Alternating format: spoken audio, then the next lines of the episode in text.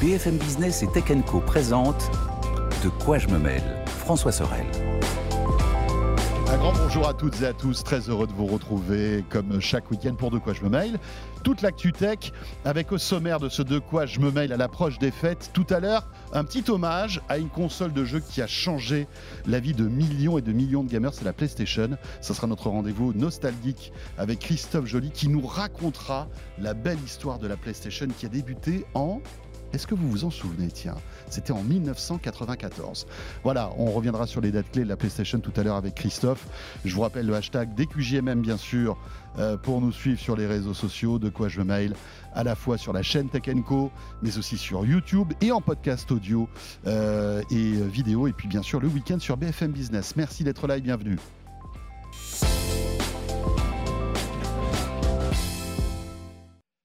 Et le club de la presse IT pour commencer avec euh, à ma droite Mélinda Davansoula. Salut Mélinda. Bonjour François, bonjour Anthony. Ravi de te retrouver Mélinda.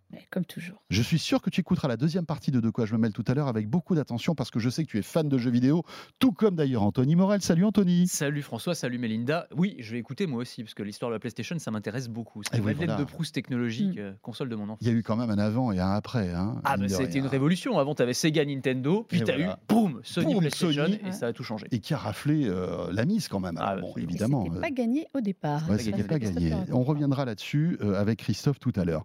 Euh, le club de la presse Haïti, bien sûr, on va commenter ensemble l'actu de ces derniers jours avec beaucoup, beaucoup de choses. Dans quelques instants, on va parler de Twitter, bien sûr, avec Elon Musk qui, euh, voilà, n'en rate pas une. Hein. vous le savez, chaque semaine, on a notre lot de petites nouveautés. Je propose qu'on fasse une émission. Enfin, C'est joliment faire dit. Une émission spéciale sur Elon Musk chaque semaine. Ah, mais bien sûr. non, on peut faire une quotidienne. Muskmania. Mais je pense qu'on pourrait, on pourrait créer un canal. Ah, mais Elon Musk Twitter. Vraiment, il y a de quoi faire un média. Voilà, et on pourrait faire un média, bien sûr, avec euh, voilà, incrémenter euh, toute l'actualité qui tombe et suivre son fil Twitter. on flatterait tellement son ego. On en parlera dans quelques instants, et puis sachez que la semaine prochaine, on vous prépare aussi une espèce de rétrospective de l'actu 2022, euh, et forcément on évoquera Elon Musk. Mais pour débuter, j'aimerais qu'on se concentre un petit peu sur l'actualité d'Apple qui est assez riche euh, ces derniers jours avec, euh, pour débuter, Melinda, quelque chose que tu as testé en avant-première, qui a été lancé officiellement en France, c'est les, euh, les, SMS d'urgence depuis l'iPhone 14, même si on n'a pas de réseau, et tu es parti dans la Cambrousse, un endroit où il n'y avait pas de réseau, justement pour tester cette fonctionnalité. Tellement loin, si vous saviez, en zone blanche, en banlieue parisienne. ne rigolez pas, il y a vraiment des, zones, blanches, en. Mais, si. Alors c'est souvent pas très loin des bases militaires, de fait, euh, puisque nous le savons très bien ici. Et quand vous êtes à côté du ministère des Armées ou d'une base militaire, les connexions ne sont pas très bonnes. Donc, j'ai testé. Euh, Donc tu étais à un endroit où il n'y avait pas de réseau. Il n'y avait pas de réseau. J'étais dans un très très grand euh, parc en, banlieue parisienne où il n'y avait en effet pas de connexion du tout, du tout. Et tu as survécu? Ouais, je suis revenu. J'ai réussi à revenir, comme quoi ça marche. est revenu. en hélicoptère en plus. oh non, je n'ai pas testé jusqu'à ce point-là. Euh, ça s'appelle SOS d'urgence par satellite. Alors, c'est disponible seulement sur les iPhone 14. Alors 14 Plus, 14 Pro, 14 Pro Max, euh, parce qu'ils ont réussi à miniaturiser dedans un système de connexion par satellite. Alors normalement, vous savez, pour quand vous voulez euh, vous connecter à des satellites, il faut une antenne qui est grande comme moi. Là, non, juste votre iPhone. Il se passe que quand vous êtes dans une zone blanche, pas de connexion mobile ou Wi-Fi, sachant que quand vous appelez normalement un numéro d'urgence, donc le 112 ou le 15 chez nous, si votre opérateur n'a pas de connexion dans le secteur, vous êtes automatiquement basculé vers un autre opérateur pour avoir accès au numéro d'urgence. Mais parfois, il n'y a aucun opérateur. Donc, vous essayez de dégainer votre iPhone. C'est extrêmement bien expliqué. C'est-à-dire que soudainement, on vous met, euh, vous avez besoin d'un appel d'urgence, levez votre, iPhone pour trouver un satellite. Et là, vous avez une vingtaine de satellites qui tournent en permanence autour de la, de la Terre. C'est le réseau Global Star. Vous pointez votre, votre téléphone en recherche d'un satellite, ça vous indique vers où il est. Et là, vous entrez en fait en connexion avec un centre de relais ou un centre de secours qui va euh, échanger avec vous par SMS. Ce sont de vraies personnes. Ce ne sont pas des, euh, machines qui répondent. c'est pas ChatGPT, quoi. Exact. Bah, heureusement, vu ces dernières prouesses. Peut-être qu'il répondrait aussi efficacement. Mais sans doute, Normalement. Bon, C'était une petite boutade, mais bon, voilà. Revoyez l'émission de la semaine dernière, vous comprendrez. c'est ça. Mais tout ça pour dire que ça commence par un questionnaire pour savoir euh, quel est le problème Est-ce que vous êtes perdu? Est-ce que vous êtes accidenté? Euh, Est-ce qu'il y a un incendie autour de vous Pour définir les secours à prévenir le plus rapidement possible? Si vous êtes blessé ou pas, s'il faut prévenir vos proches. Ça, c'est important de définir toujours une liste de proches dans votre iPhone. Et toutes ces informations sont compactées au maximum envoyé vers le centre de relais. Et là, la personne vous dit vous vous trouvez où exactement? J'envoie les secours. C'est très très rapide et très très réactif. Donc c'est pas mais c'est des SMS. Ce sont des, SMS. Euh, des, messages écrits. Voilà, il faut avoir activé iMessage, la technologie d'Apple évidemment. Ah donc c'est des iMessage que tu, que tu envoies et que tu reçois. Exactement parce que ça passe par n'importe quel format de, de connexion. Oui, c'est une connexion data en quelque sorte. Et voilà, ils ont réussi à faire à réduire à un tiers du poids pour que ce soit plus vite envoyé, parce que le satellite, il est quand même à plus de 1300 km, hein, donc il faut que ça fasse le relais. Et ça met combien de temps, du coup, à envoyer un message? C'est quand même quelques dizaines de secondes, non? Ah, ah, non, non, c'est quasiment instantané. Ah, ah, non, mais c'est assez bluffant. À partir du moment où tu captes un satellite, en fait, il, accroche le satellite. Et tu le sais. C'est quelques octets, finalement, de, de, de, ah non, mais parce qu'il me semblait, en fait, que lors de la présentation, ils avaient dit qu'il faudrait, euh, je sais plus, 15 ou 30 secondes pour envoyer un message. La connexion, en fait, la recherche du satellite, initialement, prend, un peu de temps, parce qu'il faut vraiment... Euh, mmh. C'est très bien fait, il y a une vibration. ton iPhone vers le satellite, c'est ça Il y a une carte il y a une carte qui dit là vous êtes dans la bonne zone, là il y en a un qui approche. Si jamais il y en a à ce moment-là, il y en a pas un seul qui arrive, on, vous dit attention, dans une minute, moins d'une minute, il y en a un qui approche. Et donc on repointe son téléphone. C'est comme, les bus. Rate pas ton satellite, hein, il passe dans une minute, mais après le prochain c'est demain. Donc, à 25 000 km/h, il y en a Comme tu es poursuivi par un ours, euh, ah, c'est un peu raté, quoi. Non, mais en revanche, on rigole, ils ont quand même des, des, précédents, parce que c'est lancé là en France depuis cette semaine, euh, depuis le mois dernier aux États-Unis. Ils ont quand même eu déjà trois cas concrets où ça a été utile quelqu'un qui était perdu euh, au niveau du cercle polaire en Alaska, euh, qui a, qui a pu être localisé. Qui s'était cassé la cheville, enfin il y a eu. Euh, en motoneige, voilà, et qui a pu être retrouvé grâce à ça rapidement. Un bateau qui était en perdition au large des Keys en Floride. Et surtout, ça c'est là où on se dit que c'est très utile. à Big Sur, donc en Californie, il y a eu un incendie et les antennes, les antennes de connexion, enfin des opérateurs étaient tombées. Et la personne qui était à proximité de l'incendie a pu prévenir les secours, en fait, grâce à la connexion satellite. Il faut évidemment être en extérieur, ça c'est bête à dire, mais c'est oui, bien sûr, il faut être évident. À, vue du satellite. Voilà. et éloigné d'une paroi si vous êtes en montagne, parce que, enfin, sinon évidemment la connexion est bloquée. J'ai été assez bluffé par la réactivité euh, de l'expérience. Alors nous, on a fait vraiment toute l'expérience avec un vrai centre de relais qui était prévenu évidemment, mmh qui risquait d'avoir des appels. On n'a pas fait venir les secours quand même à ce point-là, mais en gros, on est allé jusqu'au process où ça nous dit les secours sont appelés, ils arrivent. Melinda, rappelons que ce service est pour l'instant gratuit. C'est gratuit deux ans. Deux ans. Et après, Apple se réserve le droit de proposer un abonnement. Euh, on ne sait pas. Alors, on ne sait pas ce qu'il adviendra au bout de deux ans. Deux ans, c'est loin. Hein, ils ont le temps de prolonger. Euh, il y aura forcément une discussion avec des opérateurs pour savoir qui hmm. prend en charge le coût, parce que le coût de satellite, c'est quand même pas rien. Anthony, c'est une nouvelle ère qui s'ouvre Oui, c'est intéressant. une nouvelle ère, c'est pas non plus, c'est intéressant, mais il euh, faut noter quand même que Apple, alors euh, ils sont les premiers à dégainer, mais c'est pas les seuls à travailler sur le sujet. On a parlé de Starlink notamment, hein, qui s'est allé avec euh, T-Mobile et qui veut intégrer ça dans les offres des opérateurs. là encore, ce serait gratuit. Enfin, on n'a pas encore eu tous les détails, mais en tout cas, cette technologie-là, ils sont en train de travailler mhm. sérieusement. Huawei a aussi une offre similaire en Chine. Absolument, c'est intéressant. satellite chinois. Après, c'est vrai que je, je vois bien l'intérêt que ça peut avoir dans les grandes étendues euh, américaines où il y a des, gigantesques espaces où tu peux te, perdre dans la montagne, dans la forêt, etc. Je me demandais si en France, euh, qu'est-ce que ça représente en fait le pourcentage de vraiment zones blanches où tu as absolument zéro réseau et où tu vas te retrouver à, avoir absolument besoin de ce genre de technologie. Est-ce que c'est. Ouais, je pense J'ai envie de te dire, heureusement qu'il y en a très peu. Oui, c'est ça. Ça va être la montagne, ça va être des, choses comme ça. Non, non, en France, ça va être très peu utilisé. Il y a une chose qui est intéressante. Il y a encore des zones blanches, et puis après, tu peux imaginer que tu es en mer, euh, tu n'as pas de réseau. C'est ça. Euh, voilà, la montagne et la mer, pour moi. Évidemment, euh, ça va représenter un pouillème, en quelque sorte, de, de, nos habitudes. De, Mais, mais bon, ça va sans doute sauver des vies. Mais ce qui est intéressant dans cette histoire-là, c'est qu'Apple est toujours suiveur dans les technologies. Là, c'est les premiers à sortir ce truc-là. Sur un appareil. Quasi, hein, quasi premier. Euh, et à mon avis, ils ont d'autres ambitions, c'est-à-dire qu'aujourd'hui, on, commence par les SMS d'urgence, euh, et mon petit doigt me dit que petit à petit, ils vont monter en puissance pour petit à petit proposer de plus en plus de services avec des connexions par satellite. Mais il y a quelque chose qui est intéressant, c'est euh, leur rapport à l'accident enfin à la sécurité des gens. Parce qu'on se souvient qu'il y a quand même. Les, capteurs qui y sur les nouveaux iPhones. Il y a le crash detection qui est arrivé aussi sur l'iPhone 14, qui fait que si vous êtes en voiture, que vous avez un accident, euh, ça va prévenir tout de suite, pareil, les secours, les urgences, parce que euh, tous les capteurs embarqués arrivent à détecter qu'il y a une situation qui n'est pas normale. Alors ça a donné des extrêmes dans les, dans les attractions, mais bon, ils ont, ils ont réglé le, problème. Il y a la détection de chute dans les, dans les Apple Watch aussi. Euh, plus les électrocardiogrammes qui détectent les problèmes de santé éventuels. Enfin, c'est ça, c'est la technologie ange gardien d'une certaine manière. Ils ont, vraiment, ils ont vraiment ce souci. Euh, on sait que la santé, c'est un, point mais euh, obsessionnel chez eux, mais au moins ils mettent, ils sont en accord avec mmh leurs principes et ils se donnent les moyens. On va voir combien de temps ça dure, parce qu'en effet, comme tu dis, que ce soit Starlink ou d'autres, eux, ils travaillent avec des opérateurs. Donc c'est quelque chose qui va être facturé. Là, c'est quand même gratuit deux ans. Heureusement, j'espère Mhm. qu'en deux ans, aucun d'entre nous n'en aura besoin, touchons du bois, mais ça existe. Et surtout, il y a une chose qui est très très bien pensée, il y a une démo dans l'iPhone 14.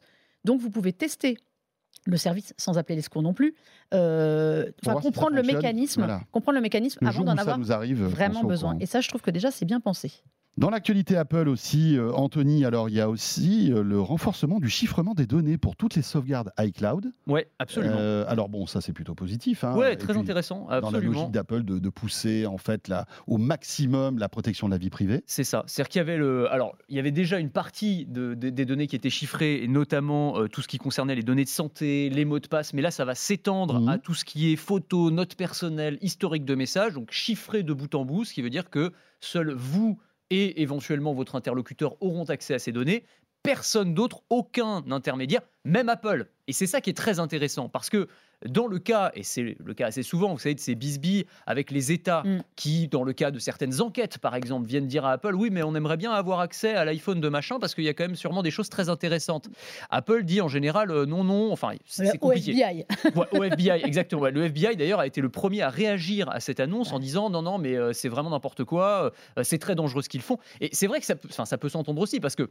Enfin, de fait, ça veut dire que tu as un outil qui potentiellement peut te servir à échanger euh, toutes sortes de données. Enfin, si tu as un esprit mal intentionné, Bien sûr. imagine bien ce que tu peux faire avec. Évidemment. Mais quand même, c'est intéressant, je pense, euh, du point de vue d'Apple, parce que dans leur stratégie, il y a toujours eu ce côté, nous, vos données ne nous, nous intéressent pas. On ne, on ne fait pas du business avec vos données, c'est votre euh, propriété, contrairement, enfin c'est ce qu'ils disent en filigrane, hein, contrairement à Google, parce que c'est ça en gros le discours. Et donc là, on va tout sécuriser. Euh, nous, on a un système qui est totalement, totalement euh, safe. Euh, et, donc, bah voilà, c'est pour ça qu'ils font ces, ces annonces supplémentaires qui viennent s'ajouter au- aux couches de sécurité déjà existantes sur les iPhones. Voilà, assez intéressant.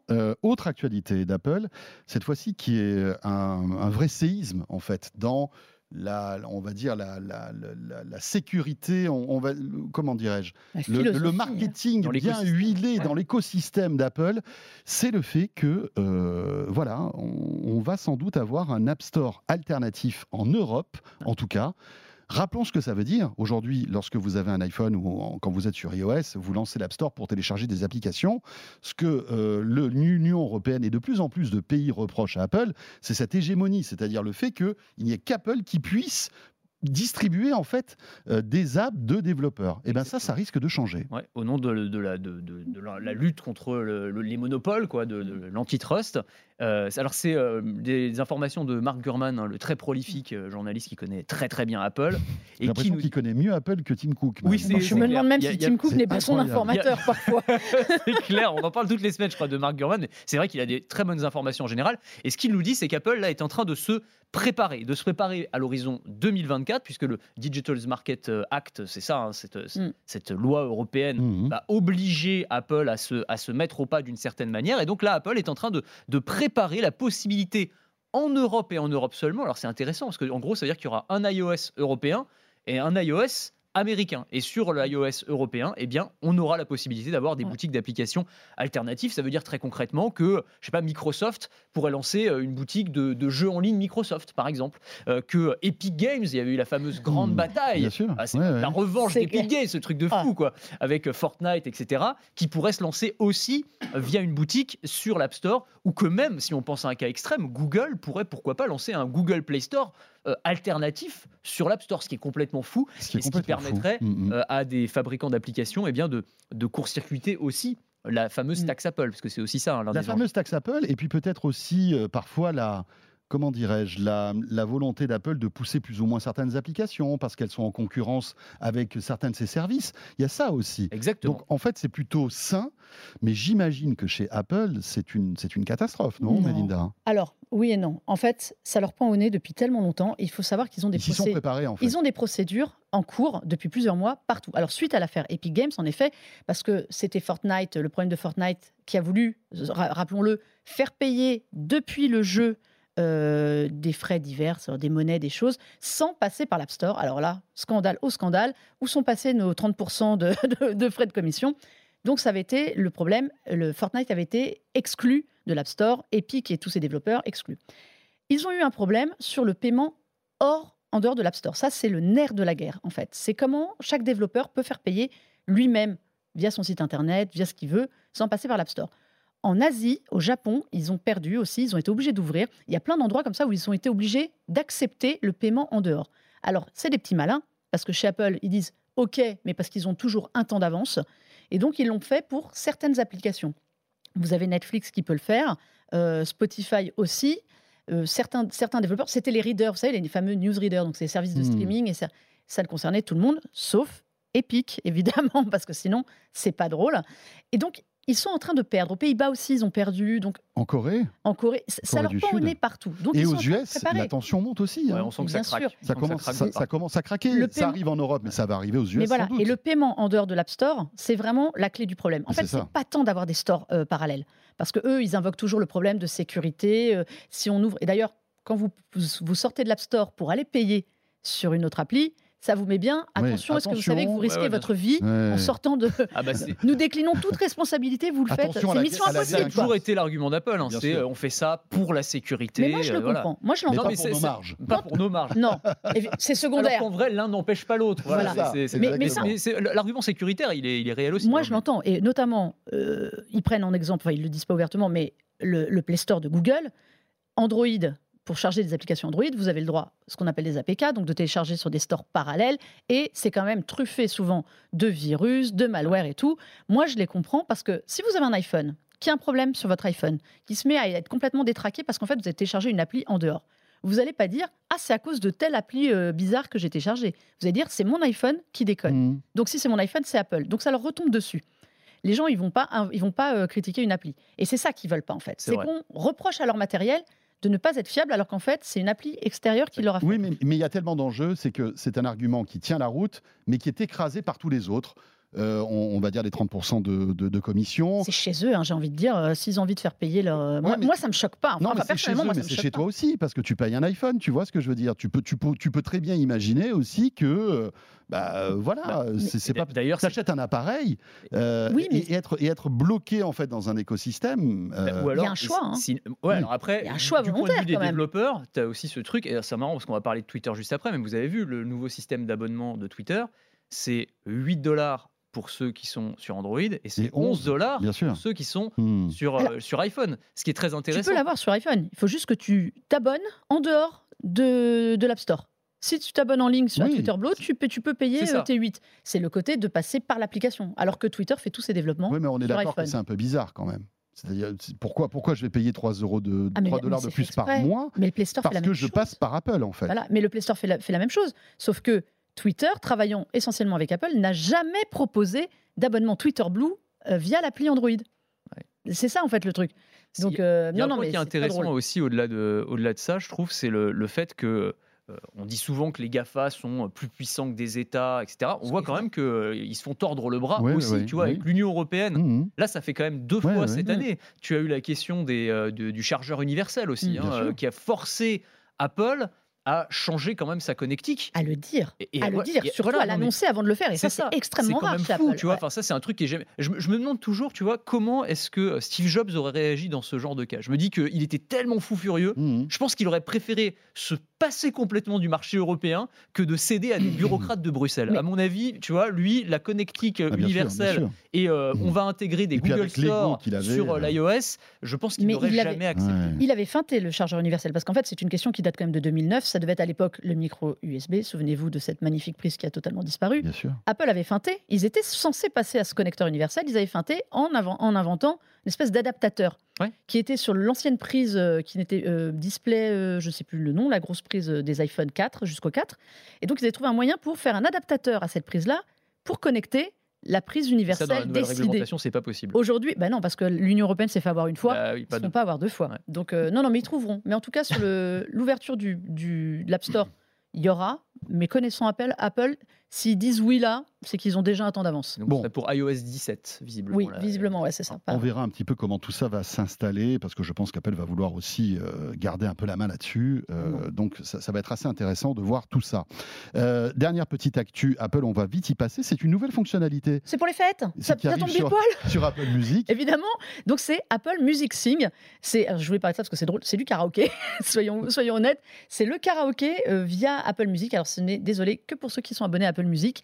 Euh, avec la mise à jour euh, iOS 16.2, vous pouvez avoir désormais les paroles des chansons, ça, ça existait déjà, mais surtout qui défilent en temps réel avec la possibilité d'ajuster le micro, donc d'avoir plus ou moins fort la chanson, le fond sonore ou votre voix et, euh, et chanter. Donc c'est vraiment pour les karaokés, ça tombe pile poil pour les fêtes de fin d'année. Ben voilà. Euh, vous avez ça. mal. Et si vous êtes plutôt blind test, eh ben c'est Deezer qui, eux, euh, lancent via l'application euh, une centaine de blind tests. Donc les soirées du Nouvel An Ça, et euh, cool. de Noël, ça promet d'être animé. Les blind tests musicaux, ça c'est vraiment blind tests, la excellent. vie, tu, les choisis, karaokés. tu choisis ton thème, tu as les 30 premières secondes, génial. paf, Voilà. tu dois trouver le titre, l'interprète et tout. Moi j'adore Tu ça. fais des concours avec tes. Je suis à Je suis nul, bloc. Les dîners famille ça. qui terminent mal. Merci Apple, merci Deezer. Allez, on revient à Ouais. Twitter, Euh, Anthony et Melinda, avec donc pas mal de nouveautés. On, on l'a dit, euh, le, le fait que Twitter Blue est lancé, alors aux États-Unis, pas encore en France, hein, euh, avec cette, cette différence de tarif. Mm, mm. 8 dollars si on passe par le navigateur Internet, mais 11 si on passe par l'App Store. Euh, et puis pas mal de nouveautés aussi, et notamment la barrière des 280 caractères qui saute. Ah, bah aussi, oui, ah non, c'est Anthony. 4000. Ça va être. C'était On 1000, avait- il avait dit hein, dans un premier ouais, c'est temps. ça, mais on avait- surenchère. On avait commencé historiquement, c'était 140 au début, 140, hein, Twitter. hein, Jusqu'en euh, 2017. de- 140, 280, ça avait déjà été une révolution. Les gens qui disaient non, mais c'est pas possible et tout, ça, ça casse complètement le caractère de Twitter. Donc tu vois, alors là, 4000, euh, bon, on peut dire que. Le microblogging à 4000 signes, Oui, c'est ça. Oui, on dit encore ça, parce que je me souviens, c'était le Twitter, on appelait ça le site de microblogging. c'est- jusqu'à 280, c'était toléré. Ouais, le passage en microblogging à 4000, on va avoir un peu 4000, de mal quand même. Bon, après, ça va éviter effectivement les threads interminables que ça. tu sais plus comment dérouler, euh, les captures d'écran avec un texte long qui sont jamais très Mm. pratiques. Faut voir en fait après l'in- l'interface utilisateur. Est-ce qu'il arrive à faire un truc intelligent qui soit lisible? Ça va être ça euh, tout l'enjeu. Donc pourquoi pas les 4000 Bah, euh, apparemment, ce sera un petit. euh, Il y aura un début de texte et ce sera marqué plus euh, en dessous. Et puis ensuite, Mais bon, le- en fait, moi, ce qui me tue là-dessus, c'est qu'il est en train de tuer Twitter petit à petit parce que là, 140 à 280, comme, comme dit Anthony, c'était déjà. Les gens avaient dit oh là là, c'était scandaleux. Souvenez-vous qu'à l'époque, c'était surtout Donald Trump qui n'arrêtait pas de parler et tout le monde s'est dit si on commence à lui laisser 280 signes, ça va être la fin de la fin. Et ben son ami Elon Musk va encore plus loin. Musk avait annoncé au départ que s'il prenait le contrôle de Twitter, il laisserait des messages à 1000 caractères. Voilà. Là, il est passé à c'est 4000. 4000. Mais ça, ça va être intéressant de voir comment ça va apparaître parce que euh, on peut pas évidemment lorsqu'on a- on, on dé- on déroule notre fil Twitter se retrouver avec un, un- un tweet de 4000 caractères. Non, non, mais Non, je non, pense que un ça Melinda, aura ouais, le début ou un titre Ouais, c'est Ouais. ça. et en cliquant on pourra. Ouais, euh, après- Non, non, moi, je, Pourquoi pas? Ouais, pourquoi pas. Si c'est bien fait, encore une si fois, ça tout ne dépend casse de lui. pas, en fait, si, ça- si ça ne casse pas le, le- le- on va dire le, le, le- le déroulé de, de ton fil Twitter et que tu as toujours voilà un petit titre, si ça t'intéresse, tu cliques dessus, si ça t'intéresse pas, bah, tu continues de scroller quoi. C'est En fait, c'est- c'est la philosophie de Twitter qui va changer parce qu'en fait, l'idée c'était d'avoir des messages très courts pour aller, aller directement à ce qu'on voulait dire. Alors après, les gens ont initié le, le concept du thread où ça enquille des Ouais, messages. Mais en fait, le problème c'est que 4000 signes, ça va laisser la place. Ça va, ça va être l'agora pour des gens qui ont à déverser euh, des milliers et des milliers de caractères de, euh, de conneries. Je suis désolée de le dire. Et c'est ça en fait. Ouais, Le- la, la grosse crainte, Franchement, je crois. oui, mais tu les prends pas. Tu peux t'arrêter en cours de route. Un thread, tu peux t'arrêter en cours de route. Quand tu vois que le deuxième message commence à déraper, tu t'infliges pas les 25 qui suivent. Non, Là, pas. de fait, tu auras tout d'un coup. Et moi, je pense que c'est ça le risque. Et, et je pense que c'est aussi pour ça qu'il le fait. Euh, Rappelez-vous, il se fait quand même aussi le porte-parole du free speech, mais notamment de ceux qui avaient été écartés de, de Twitter et qui Hmm. n'avaient pas de place pour s'exprimer. Ses amis, quand même, de, de, de- Ouais, de mais- l'aile très, très à droite. Là, ils vont avoir carte Bah, blanche ouais, pour ouais, parler. alors quoi. après, moi, c'est- il n'a pas menti sur la marchandise. Il avait dit que ce serait son programme, c'est la liberté d'expression absolue. Moi, ça me choque absolument pas qu'il fasse revenir euh, euh, tous les gens qui ont été virés de, de Twitter. Effectivement, il s'il les cadre faire- plus parce qu'il a plus de personne pour les cadrer. Ouais, c'est ça. Alors après, ce qui est un petit peu plus embêtant, je trouve, c'est que euh, c'est un peu, euh, comment dire, il fait une, une liberté d'expression à, à- à géométrie variable, c'est-à-dire en fonction Hmm. de ses intérêts bah oui, personnels. Tout à en fait. Et on va rebondir sur l'actualité, l'autre Alors, actualité, Absolument. avec les, les comptes Twitter qui suivaient les jets privés. Exactement, c'est un très bon C'est exemple. le meilleur un- exemple. Le fameux, le fameux, le fameux compte donc qui suivait tous les mouvements euh, du jet privé euh, d'Elon Musk notamment. Hmm. Euh, et Alors, pas que celui d'Elon pas Musk. que celui d'Elon Musk, c'est vrai. Mais il a- Elon Musk dit pour des questions de sécurité, bah on fait sauter ce compte-là. Bon, question de sécurité, Ouais. je pense que ça l'énervait surtout prodigieusement. On se souvient qu'il avait, pro- il avait euh, proposé 5000 dollars à un moment à ce, à ce gars qui suivait son jet. Finalement, il avait refusé. Bon, il l'avait laissé continuer sur la plateforme. Et là, bah, il, c'est- la, la sanction directe. C'est des données en open source en plus. Oui, Enfin, c'est ça, il peut mais- l'interdire, mais... surtout, ça fait des années. C'est un principe de Twitter. Enfin, on sait que les jets de toutes les personnalités sont suivis, le sien depuis longtemps aussi. Et là, soudainement, il se réveille un matin après avoir dit que c'était pas grave, euh, et il se réveille et, et il s'énerve et il suspend le compte, le compte du, du jeune homme qui, qui était derrière ça. Et euh, tous les autres comptes qui faisaient ça. Enfin, ça devient n'importe Et quoi. as un autre exemple euh, qui avait été assez frappant, c'est quand il a refusé euh, de, de faire revenir sur Twitter le compte d'Alex Jones. Je ne sais pas si vous voyez qui c'est. Ah. Alex Jones, c'est un, un complotiste vraiment américain. Avec très très notoire. sur rue. hein. Voilà, qui a pignon sur rue, alors qui a été condamné Oui, euh, oui, oui, récemment. qui a sur l'histoire. euh, Alors qui a été justement, ruiné, parce- je crois d'ailleurs, parce qu'il a, fait- il a Absolument. fait beaucoup de Parce choses. qu'il a, en fait, il, a, il avait euh, nié la Oui. tuerie de Sandy Hook, Mm. qui était une tuerie de Mm. masse, etc. Mm. Il avait dit que c'était euh, une arnaque, un montage, etc. Et en fait, quand on a demandé à Elon Musk, mais pourquoi est-ce que tu fais revenir tout le monde, mais pas Alex Jones Il a dit non, c'est pas possible parce qu'il a menti sur les enfants. Et moi, j'ai Ouais. un- il avait un drame personnel avec Tout les enfants. Elon Musk Ouais. était Il a Bah, perdu un enfant. il a perdu un enfant, exactement. Bah oui, mais ok, mais alors c'est- quoi ce truc? C'est juste sur une base perso. personnelle. Lui, il reviendra pas, mais lui il reviendra. Donc c'est pas la liberté d'expression. C'est je donne des bons et des mauvais points, et ceux que j'aime bien reviennent, et les autres ne reviennent pas. si on revient au compte Twitter de, qui suivait les jets, Elon Musk avait, et c'est c'est un article d'ailleurs que j'ai retrouvé sur le site de Tech Co de Pierre Monnier, qui disait que Elon Musk avait promis le 7 novembre de ne pas bannir Mais oui, Ouais, ouais. euh, le compte Le compte Twitter de, de- du gars qui suit euh, les, les- grave. les jets privés. c'était pas grave. Donc en fait, c'est c'est ça qui est un peu, euh, qui est un peu euh, ennuyeux, c'est que géométrie variable et puis il est imprévisible. Ah, Mais voilà. tout et son Totalement On le savait. On le savait. Mais, mais, mais bon, c'est Mais pendant la nuit. Ça Il, déménage. il a fait pondre quand même aux équipes de, de Twitter euh, une politique, une de nouvelles réglementations pour justement interdire ça, ou alors publier en décalé. Mm. Vous avez le droit de dire euh, des heures après que l'avion euh, survolait je ne sais quoi, alors qu'il suffit d'aller sur le site de l'aviation pour euh, rentrer le numéro de le, le matricule de l'avion et le suivre. Non mais c'est le problème, c'est qu'il dit tout et son contraire. Il fait tout et son contraire. Pour moi, le problème n'était pas son le compte qui le suivait lui, mais plutôt les 250 autres oligarques qui étaient suivis. Et à mon avis, c'est plutôt là-dessus que ça lui a fait pression et il s'est dit bah je supprime tout. Ouais, mais bon, ça veut Mais dire il que fait s'il que a, des trucs s'il a des bizarres. pressions et qu'il cède à ses pressions, c'est mal barré pour la suite en Ouais, fait. après, je sais pas. Moi, à mon avis, il fait tout. euh, Il fait tout à l'affect personnel. Ouais, ouais, ouais. Regarde le- non, mais la- le fait qu'il ait les commandes de Twitter. Ah. C'est le bouton Ah, rouge. Ouais, mais ce qui est marrant, c'est après, c'est, c'est- enfin, je pense que lui, il, excelle dans le chaos aussi, tu vois. C'est ce truc de. Il adore. casse tout. Bien sûr, bien sûr. On- il avait dit dès le début, il a dit on va, on va, casser, on va casser des trucs, on va tester des, trucs, ce sera idiot, ça marchera pas, et puis on reviendra en arrière, Ouais. et puis on retestera Mais autre chose. et je trouve que c'est quand même aussi rafraîchissant par rapport à Twitter, qui était une entreprise qui devenait, pardon, mais poussiéreuse. Oui, un peu que plomb-plan. Twitter, ouais. tu as l'impression que pour bouger un iota de l'expérience utilisateur, de la barre de recherche, de machin, il fallait, euh, tu vois, six mois. Là, lui, il arrive, c'est bon, vas-y, on lance le truc payant en deux jours, ça marche pas. Non, mais vous inquiétez pas pas. grave, on va le remettre, on va le remettre dans quelques semaines. Il le retente. Là, il y a quand même plein de nouveautés. Alors, il y a des trucs qui sont contestables. On peut revenir rapidement sur les nouveautés, là, d'ailleurs, qui ont été annoncées, parce que le compte payant, c'est intéressant de voir ce que, ce que tu as. Donc, je sais pas si vous, vous allez payer, vous, les 8 Non. dollars ou pas? Non. Moi, non. Mais, Non, euh, Moi, pas. perso, non, je pense pas. Je non. vois pas Je vois l'intérêt. pas tellement l'intérêt. Alors, ceux qui y verront l'intérêt, je vous donne quand même ce qu'on ce- ce qu'on gagne en payant les, les 8 dollars. Donc, tu auras ta petite euh, coche bleue, hein, évidemment. Alors, bleu pour les personnalités, enfin pour les personnes, pour, Ouais. ceux qui ont payé. pour ceux qui ont payé, tu as une coche euh, dorée quand c'est un média et euh, une coche grise quand c'est euh, une institution ou un gouvernement. Donc tu as ce système, euh, c'est un peu bioman, hein, maintenant tu as toutes les couleurs, c'est pas mal. Euh, ensuite, alors ce que je trouve intéressant, c'est que tu auras moi- moitié moins de pubs pour les comptes payants. Pourquoi ne pas supprimer complètement la pub? Moi, ça c'est un truc. Tu, tu vois, YouTube, quand tu prends l'option payante, Oui, T'as plus de pub. Oui, c'est pas deux- t'as une pub sur deux. Donc déjà ça c'est un petit peu bizarre. Et l'autre truc qui m'a un petit peu choqué, euh, je sais pas pour vous, euh, on n'en a pas beaucoup parlé, je trouve, c'est que quand tu payes, en fait tu auras une priorité.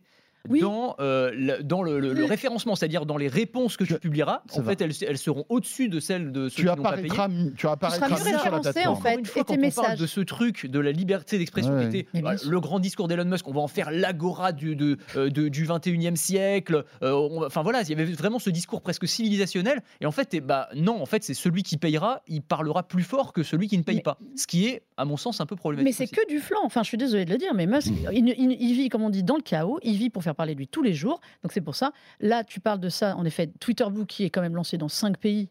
Alors, ce, qu'on disait hier, euh, il perd actuellement 6 dollars de revenus publicitaires par utilisateur de Twitter. C'est pas avec son Twitter Blue dans cinq pays, même si je pense que ça va arriver très vite ailleurs et que ça va être un chaos monumental, euh, qui va y arriver. Il veut faire de la publicité ciblée, obliger les gens quand même à partager leurs données personnelles, leur localisation, leur numéro de téléphone euh, pour euh, la publicité ciblée, publicité ciblée, donc revendre les Hmm. fichiers. Si vous ne voulez pas ça, vous refusez la publicité ciblée, il se murmure que vous n'aurez plus accès à la plateforme. Donc ça c'est simple. Ou sinon, il faudra payer Twitter Blue. On est quand même dans un régime qui est assez étrange. Enfin, ça, c'est pour aujourd'hui. Demain, on verra ce qu'il a décidé. Mais enfin, il est quand même, il court après l'argent, après un fonctionnement. Il n'a aucune vision à long terme de ce qu'il veut faire. Parce Ah, que le peut-être, côté, ça, Ça, le je trouve que tu lui fais un procès. Oh, le côté du je teste. Moi, je trouve que c'est une excuse facile de dire non, mais on va tester, on verra si ça marche ou pas. Non, il a une idée un matin, il, met, il demande à ce que ce soit mis en application, ça marche pas, il, il trouve un moyen de se dédouaner. Il est toujours, moi je trouve hallucinant, du bon côté de la barrière. Il ne reconnaît pas d'erreur pour le moment. Non, Il mais, a dit, mais il a toujours été fera. comme ça. Il a toujours été comme Mais ça. Et je pense que s'il a réussi euh, à percer dans l'automobile, dans l'espace et tout, je pense que voilà, Elon Musk, C'est il ça. est comme ça. Il Mais est, il est tout comme le ça. temps. euh, il avance tout le temps, beaucoup plus vite que la musique, beaucoup, beaucoup plus vite que toutes les institutions, etc. Avec parfois des dérapages, avec parfois des accidents, mais malgré tout, quand on fait la somme de tout ça, bah, il avance. Non, mais il il avance. avance. Ça, Non, Donc on, va- on verra, on verra ce qui va se passer là pour Twitter. Mais un Parce que c'est pas une voiture ou c'est pas l'espace Twitter. Non, c'est autre chose, c'est un média. C'est autre chose, Donc- mais je pense, je pense que. Enfin, Pardon, je pense que c'est plus facile. Enfin, dire, c'est- quand tu as construit euh, une entreprise comme Tesla et euh, quand tu fais décoller et atterrir des fusées, globalement, oui. gérer un réseau social, c'est OK, c'est- des Bah, enjeux qui sont. C'est pas le différents. même métier quand hein. problèmes. C'est pas le même métier, mais euh, après, tu vois, là, on, bon, on discute et tout, et c'est normal, mais on est qui pour donner des leçons à Elon Musk Non, Ah non, non, mais bah, alors ça, d'un point de vue entrepreneuriat, on n'est personne. Voilà. En revanche, je pense quand même qu'avant, il n'avait pas de porte-voix comme il a. Twitter est un porte-voix pour lui. Euh, c'est pour ça qu'il Hmm. ne maîtrise pas, contrairement à ce qu'il pense, je pense qu'il ne maîtrise pas bien sa com et que ça lui retombera dessus à terme. Mais en tant que chef d'entreprise, il n'y a rien à dire. Gardons-en pour la semaine prochaine. Oui. On reviendra sur Elon Musk. euh, parce que, comme je vous l'ai dit, on va faire une, une espèce de récapitulatif, de, de rétrospective de l'année euh, 2022. Et je pense avec Nicolas Lelouch, qui sera avec nous d'ailleurs pour la dernière de l'année, on reviendra sur euh, voilà, cette personnalité un petit peu. Ça a été l'année d'Elon Musk. hein, Du Musk, façon. un peu de Musk et peut-être euh, encore un peu de Musk pour finir. Il y On en a plus, que je de vous laisse quand même. ouais. Euh, dans l'actu, Anthony, parle-nous de euh, cette nouveauté signée Ledger et de son Stax, donc ce cold wallet qui a été lancé, euh, je crois qu'il y a- 10 jours à peu près. C'est absolument. Il a été annoncé, euh, lancé officiellement il y a 10 jours, mais il ne sortira que euh, en 2023. Donc pour les cadeaux de Noël, c'est un petit peu tôt. Même raté. si, alors je crois qu'on peut acheter en fait un NFT. ça Eh bah oui, ils sont malins.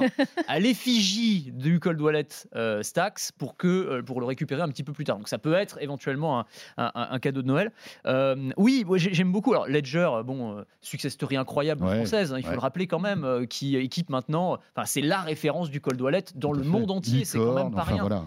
Ouais. Licorne et, et là qui connaît un succès extraordinaire depuis quelques semaines et quelques mois avec euh, tous les soubresauts et, Mhm. et le tumulte sur le marché des cryptos, le scandale FTX, il y a beaucoup de gens qui se disent bon bah les plateformes c'est bien mais est-ce que c'est vraiment sûr? Mhm. Donc je vais quand même rapatrier euh, mes, mes- mes coins sur, euh, sur un wallet selon le dicton bien connu dans le monde des On cryptos. explique ce que c'est Ledger pour tous ceux qui ne connaissent Oui, pas. alors Ledger, en fait, c'est un fabricant de, alors ce qu'on appelle des cold wallets dans le monde des cryptos, c'est-à-dire en fait, c'est une, comment dire, un petit device qui ressemble à une clé USB pour ceux qui sont sortis jusqu'ici, et sur lesquels tu vas pouvoir stocker tes crypto-monnaies, tes coins. Il y, y a ce dicton célèbre, on dit not your keys, not your coin. Donc si, si c'est pas toi qui détiens physiquement l'objet sur lequel se trouvent tes cryptos, bah, elles sont pas vraiment à toi. Si tu les mets sur des plateformes, sur Coinbase, sur Binance, Mm. sur crypto.com, bon, c'est bien, mais le jour où euh, ils se crachent comme FTX, bah, tu vois ce qui peut t'arriver. D'accord. Donc avec, euh, avec un ledger, bah, tu n'as plus ce problème-là. Alors après, le truc c'est que tes clés, elles sont à toi, mais tu n'as pas intérêt à les perdre. Oui, C'est-à-dire qu'il faut que tu as, tu as toujours cette phrase de récupération euh, qui est de 20, donc tu as 24 mots qu'il faut que tu gardes. Alors c'est tout le, le truc, c'est que où est-ce que tu les gardes? Voilà, C'est toute la question. Euh, tu Parce peux que les- si je perds cette clé, par exemple, si, si je perds alors, ce si device, tu perds le device, c'est pas très gênant, mais il faut que- surtout que tu gardes la clé de récupération. C'est ça qui est hyper important. C'est ce qui va te permettre en fait de récupérer euh, bah, tes, euh, tes coins euh, d'une manière ou d'une autre. Mais ça, le truc, c'est que si tu veux, ces, ces mots-là, il faut que tu les, tu les stockes dans un endroit qui est hyper sécurisé où personne ne peut y avoir accès. Donc, il faut les stocker en physique. Certains le, ça peut être un coffre-fort, effectivement. Certains le gravent sur du métal, euh, la plaque en deux et mettent dans un coffre-fort à un endroit, dans un coffre-fort à un autre endroit. Enfin, tu vois, C'est 24 c'est mots, c'est c'est les Horcruxes dans, Ouais, dans Harry Potter. c'est- ça. c'est 24 mots c'est 24 mots. Ah ouais. 24 mots, tu vois, c'est en plus un truc facile à retenir. Non, Ah oui, euh, non, non, c'est ça. Il faut. Donc ça, c'est hyper. euh, voilà. Donc, mais c'est, mais c'est, c'est pour ça que. Et alors, on en vient au Stax euh, pour ça aussi, parce qu'en gros, si tu veux, c'est quand même un petit peu intimidant tout ça. Je pense pour le commun des mortels. Déjà, commencer à investir dans les cryptos, c'est pas toujours facile. T'as tout un, un univers, toute une grammaire à comprendre. Tout à fait. Donc tu t'inscris sur Coinbase, sur Ouais. Binance, c'est facile, ça se Dans fait en un cinq minutes, mais- environnement qui est chahuté. en plus. Exactement, tu vois. Et donc, le, le fait d'acheter une clé, de devoir retenir ces mots et tout, c'est encore une étape Mmh. supplémentaire. Et donc là, ils se sont dit, bah, on va faire un truc où on va simplifier au maximum le device. Et pour ça, ils se sont alliés avec Tony Faddle. Eh oui, évidemment, le papa. Qu'on connaît tous ici, hein, qui est euh, iPod. de l'iPod, notamment, qui a travaillé longtemps avec, euh, avec euh, Apple et donc qui sur Il les. a, il a designé l'iPhone aussi, je crois, non? Il est, il Il a est dans l'équipe. Il est dans l'équipe qui a travaillé euh, au Hmm. design de l'iPhone. Et d'ailleurs, quand tu vois donc ce fameux Stax, donc ce cold wallet, il ressemble comme deux gouttes d'eau à un petit iPod en fait. Mhm. Alors à la différence près que tu as un écran e-ink, donc un écran comme Mhm. sur les, les liseuses, qui est très malin parce que du coup tu peux afficher tes cryptos et tes NFT, donc tu as ce petit écran. Alors que les modèles précédents c'était juste des, des sortes de clés USB quoi, Ouais. si tu veux. Donc là il est un petit peu plus sexy, il est beaucoup plus cher aussi. Mais si tu veux, tu as ce côté. euh, un peu sexy qui va donner envie, qui va générer du désir chez l'utilisateur et qui va peut-être moins, être- moins être compris comme une contrainte supplémentaire de euh, ah ouais, il faut en plus que j'ai la clé avec les 24 mots, c'est galère. Là, tu as envie d'avoir ce petit objet. Donc très malin ce qu'ils ont fait avec le, avec le Stax, à mon avis. Euh, moi, je lui prédis un, un- un beau succès. Voilà, et Cocorico. Voilà. ah, mais oui, que Ledger, tout ça, très, belle, euh, très belle histoire. Mm, Eh bien voilà. Merci beaucoup pour l'actu de cette semaine. Merci à tous les deux. Merci Mélinda. Merci. Et merci à Anthony. Rendez-vous la semaine prochaine pour la dernière de l'année, mine de rien. hein, avant quelques petites vacances et avant de se retrouver au CES de Las Vegas. Et oui, ça va vite, très très vite tout ça. Euh, vous restez avec nous. Euh, la suite de De quoi je me mêle dans un instant avec euh, l'histoire euh, bah, d'un appareil qu'on a tous eu en main. C'est la PlayStation. On en parle dans un instant avec Christophe Joly. À tout de suite. De quoi je me mêle sur BFM Business et Tech Co. BFM Business et Tech Co présente De quoi je me mêle. François Sorel. Le retour de De quoi je me mail sur BFM Business, vous le savez, tous les week-ends, sur la chaîne Tech Co, à la fois sur les box opérateurs, sur la chaîne YouTube, en audio, en vidéo, le podcast. Merci d'être là. J'accueille maintenant Christophe Joly. Bonjour Christophe. Bonjour François. Le retour retrouvé, Également. Christophe.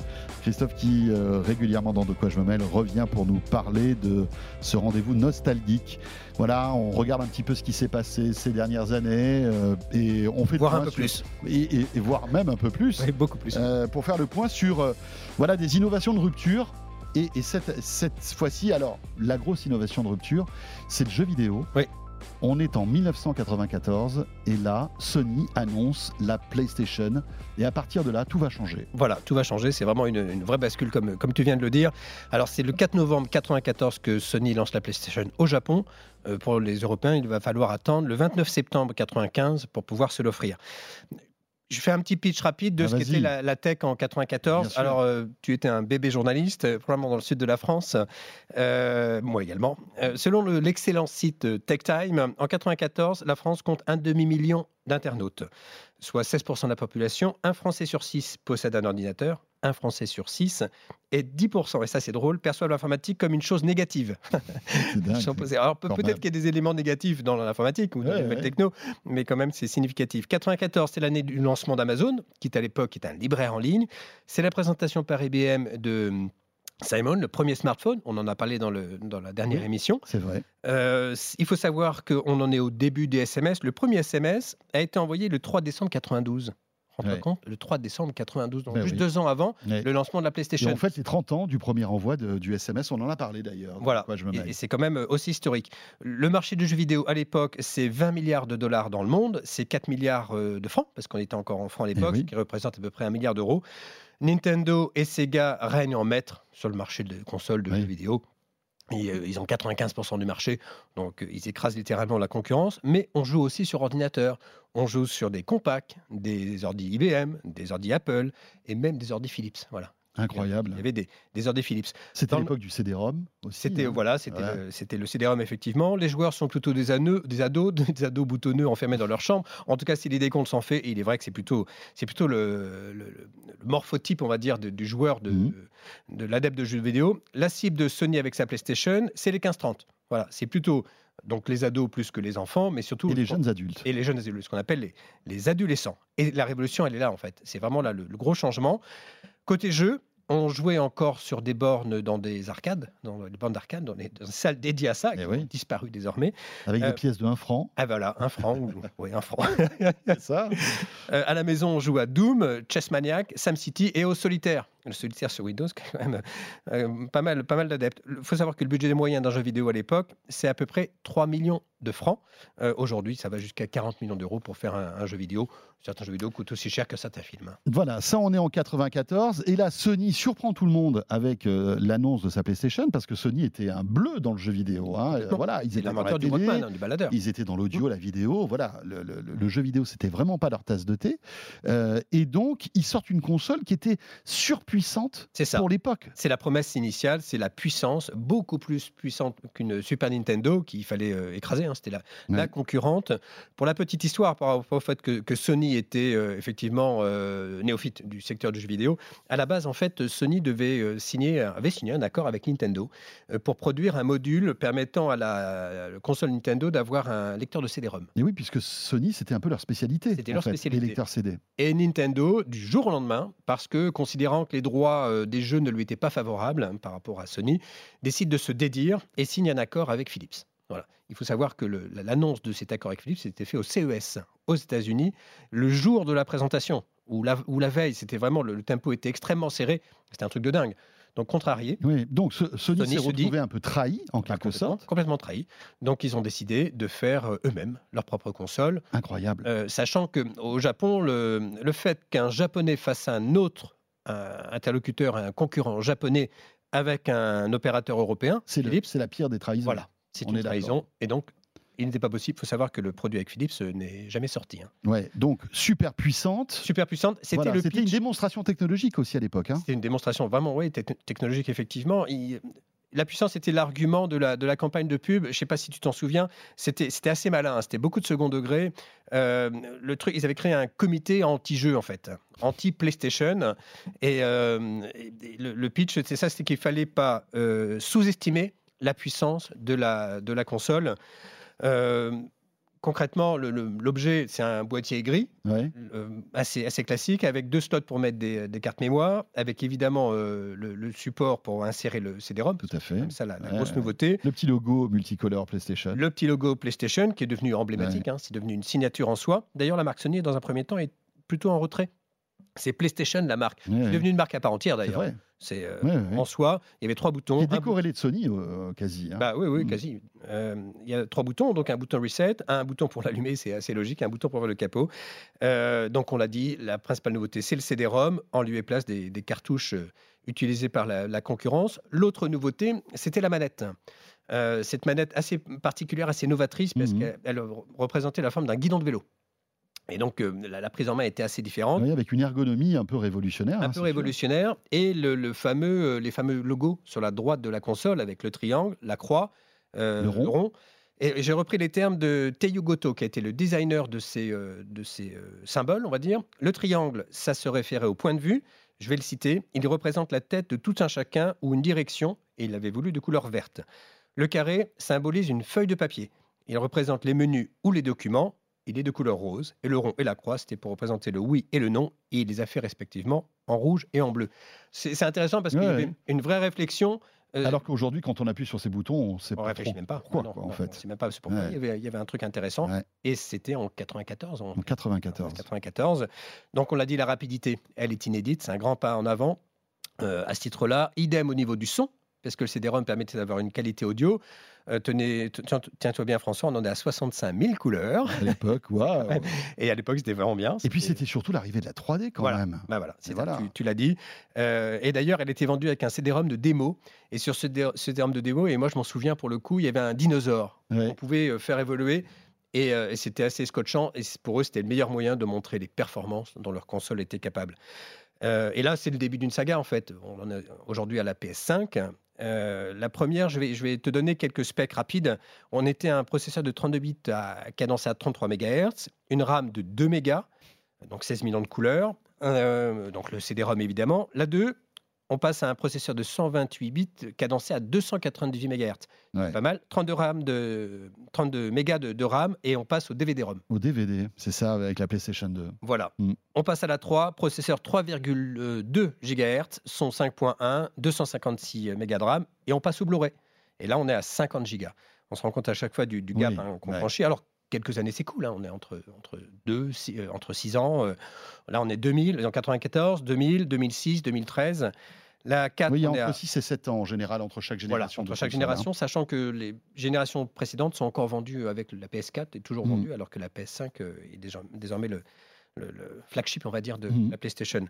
La, la génération 4, on passe au Blu-ray, euh, pour le coup, avec une résolution 4K et 8 Go de RAM. Et la, la dernière en date, on est avec un disque dur SSD 825 Go, Ultra HD. On a même une compatibilité 8K. Euh, et on se rend compte bah, des, des progrès. On ne sait pas ce à quoi va ressembler la 6, mais là, le gap est quand même pas mal. Côté prix, elle était vendue 2099 francs. Je vais pas te demander de faire le petit calcul comme la fois dernière. On est à 460 francs environ. C'est j'utilise le convertisseur de l'INSEE. 460 euros, tu veux dire? 460 euros. Ouais. Voilà, c'est ça. dit quoi? Francs. Francs. Non, 2000 400. francs, Voilà. 460 euros. 460 euros. Selon le convertisseur de, le convertisseur de l'INSEE. Ok. Il s'en est vendu 29 000 exemplaires en 95 en quelques jours, 140 000 d'ici la fin de l'année. Au total, euh, Sony en 15 ans en a vendu plus de 100 millions. La production s'arrêtera en 2006, sachant que dans l'intervalle, ils ont vendu la PS1, qui est une version slim, on va dire, de, Mhm. de cette Oui. console, un peu moins chère, euh, allégée, plus petite en format. Et elle s'est elle s'est bien vendue également. Et après, ils ont même fait une, une classique. Après, le, le succès euh, de, de PlayStation, Christophe, alors c'est le hardware, mais c'est aussi le software le avec de des guerre. jeux emblématiques. Voilà, mais c'est le, c'est le, c'est le sujet central pour les consoles de. Et, et ceux qui ont été en difficulté, eh ben, sont ceux qui n'ont pas eu un catalogue de jeux. Vous pouvez faire la meilleure machine du monde, si vous pouvez rien mettre dedans. C'est c'est trop court. Elle était lancée avec euh, 10 jeux, euh, qui étaient déjà pas mal à l'époque. Wipeout, Ridge Racer, Street Fighter, il y en a quand même pas mal. Et surtout par la suite, on a Resident Evil, Silent Hill, Tomb Raider, euh, Crash Bandicoot, Gran Turismo évidemment, on a eu FIFA. En tout, sous PlayStation, tourne euh, 1300 jeux. Incroyable. Un petit exemple, sur Nintendo, on tourne 300. Ouais. Et c'était la difficulté du Nintendo à un moment donné, c'est qu'ils ont des jeux emblématiques. Mhm. Certes, ils ont toute la galaxie Super Mario, mais à un moment donné, ils étaient un peu limités en termes de, en termes de catalogue. Et là, Sony, pour le coup, a écrasé la concurrence. Voilà, avec des licences tellement fortes euh, qui euh, sont euh, légendaires. hein. Tu disais Ridge Racer, enfin euh, voilà, euh, Et avec, Wipeout, et avec etc. etc. désormais, c'est Mm. digne du cinéma. hein. Ce sont d'ailleurs certains films, certains jeux vidéo ont fait l'objet de films. C'est là où tout se, tout se croise. Alors j'ai tenté de regarder ce qu'en disaient les médias à l'époque. Là, c'est compliqué parce qu'en Ouais. 94, on n'a pas Internet. Euh, tu avais ton Minitel, François. et, euh, Et donc, tu avais la presse euh, papier, Papier, voilà. magazine, et bien en fait, sûr. pas On achetait des journaux hebdomadaires pour avoir l'actualité du jeu vidéo. C'est ça. Et bah, donc c'est assez peu documenté. Je suis allé sur les sites, j'ai trouvé des, des forums, des choses aux États-Unis. Euh, il faut savoir déjà que certains médias étaient réticents à l'idée de réserver plutôt à l'égard de Sony parce qu'ils disaient effectivement c'est un constructeur de baladeurs. Voilà. Qu'est-ce qu'ils viennent foutre à faire du jeu vidéo Ils n'ont pas la légitimité à se lancer Voilà, là-dedans, voilà. en fait. et, et dans les faits, dès que les euh, journalistes ont eu cette console entre les mains, Ça a été tout était balayé. Ils se sont dit waouh, effectivement, la rapidité est là. Les premiers modèles avaient tendance à surchauffer, donc ça posait des problèmes en, en temps de charge. Et ils ont même vendu des accessoires, des petits ventilateurs qui permettaient de refroidir la console. Bon, Sony a corrigé le tir assez rapidement pour euh, permettre de, que la machine ne surchauffe pas quand même. Les temps de chargement étaient quand même toujours un, un peu longs, un peu trop longs. Ceci étant, selon le site euh, Starstruck Gaming, c'était le début d'une nouvelle ère. On en parlait au tout début de, de cette chronique. Et c'était la naissance d'une légende, je reprends leur terme. Mhm. Euh, et on n'est pas loin de la réalité, en fait, parce qu'il y a eu un avant et un après PlayStation dans le domaine du jeu vidéo. Après, euh, Microsoft est arrivé avec, ses, avec ses arguments, mais dans les faits, Sony a fait quelque chose. Selon Android Authority, à l'époque, c'était le CD-ROM qui faisait vraiment la différence et le son Dolby. euh, Oui, parce que rappelons- rappelons-le, à l'époque, c'était des cartouches euh, qui euh, stockaient les jeux à l'ép- à l'é- à l'époque de Nintendo, etc. Enfin, il y avait la Dreamcast aussi, euh, qui avait un CD, je crois. de Sega. Ouais. Mais mais c'est vrai que le CD permettait d'avoir beaucoup plus de stockage, d'avoir un son stéréo surround. enfin voilà quoi, on passait à une nouvelle, autre ère en Bah, fait. 3D, euh, Voilà. 3D Co. Et Sega, on sait ce que c'est devenu. C'est-à-dire que c'est, ils ont disparu, ils ne sont Ouais. pas venus à, à remonter la pente. Euh, marché jeux de vidéo, euh, en clair, aujourd'hui, en 2021-2022, donc Microsoft, on l'a dit, a lancé sa Xbox avec les, en novembre 2001 précisément, avec quelques difficultés hein, quand même à s'imposer dans pas mal de pays.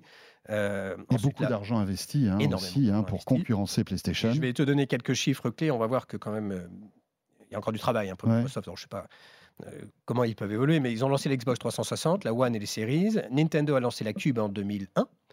Euh, la Wii en 2006, la Wii qui a changé pas mal hein, le- le- Oui. la, la conception du jeu vidéo, Bien notamment sûr. avec quelque chose de plus, L'interface gestuelle. oui, hein. et plus familial, on va dire, Oui, oui, oui. jeu qui se partage. Mm, mm, mm, Et plus sentiment. la compétition à la qualité des graphismes, en fait. hein. C'est vraiment le. D'un côté, il y avait Microsoft et Sony qui se battaient sur les jeux photoréalistes, et puis Nintendo dans son univers qui était un Ludique, univers. on va dire. voilà. ouais.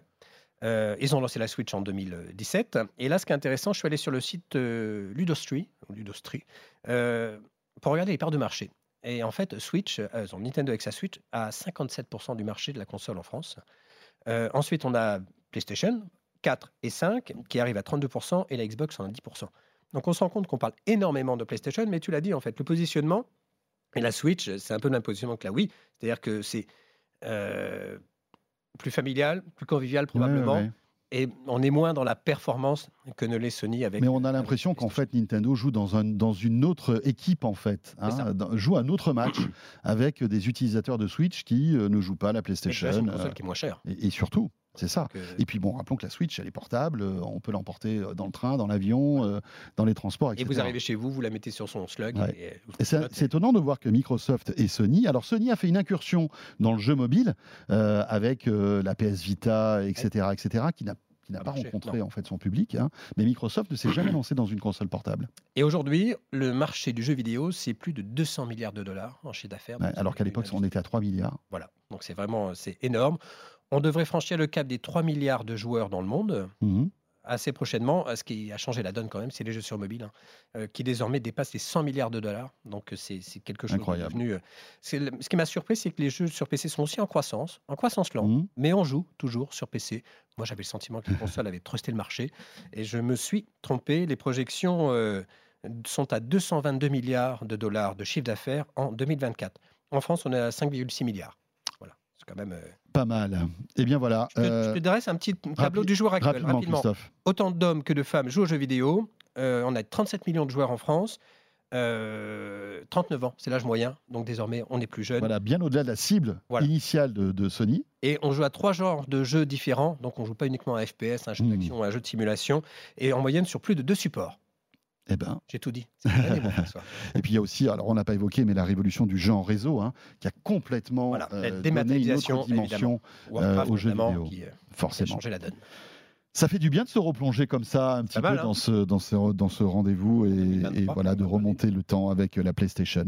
Merci beaucoup Christophe. Avec plaisir. C'était un plaisir et on se retrouve très très vite pour Avec encore une fois euh, décortiquer euh, quelques innovations technologiques de rupture comme on dit De rupture. pour rester poli. Ce de quoi je m'appelle est terminé. Merci de nous avoir suivis. Bon week-end à toutes et à tous. Merci de nous suivre sur BFM Business le week-end, sur la chaîne Tech Co aussi et sur la chaîne YouTube de Tech Co. On sera là pour la dernière de la- de l'année. Ce sera la semaine prochaine avec une rétrospective donc de tous les grands faits d'actu de 2022. À très vite. De quoi je me mêle sur BFM Business et Tech Co.